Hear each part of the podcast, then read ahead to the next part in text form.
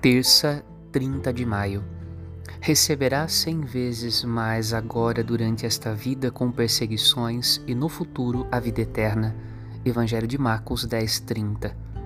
De volta ao tempo comum da liturgia da Igreja, caminhamos com Jesus para aprender como discípulos. A pergunta de São Pedro é muito importante. Nós deixamos tudo para te seguir e seremos os primeiros? O que vamos ganhar com isso? Jesus responde a vida eterna. Mas é necessário que seus discípulos aprendam que a vida eterna é Jesus mesmo. Por isso, seu seguimento comporta perseguição, pois é um caminho feito neste mundo.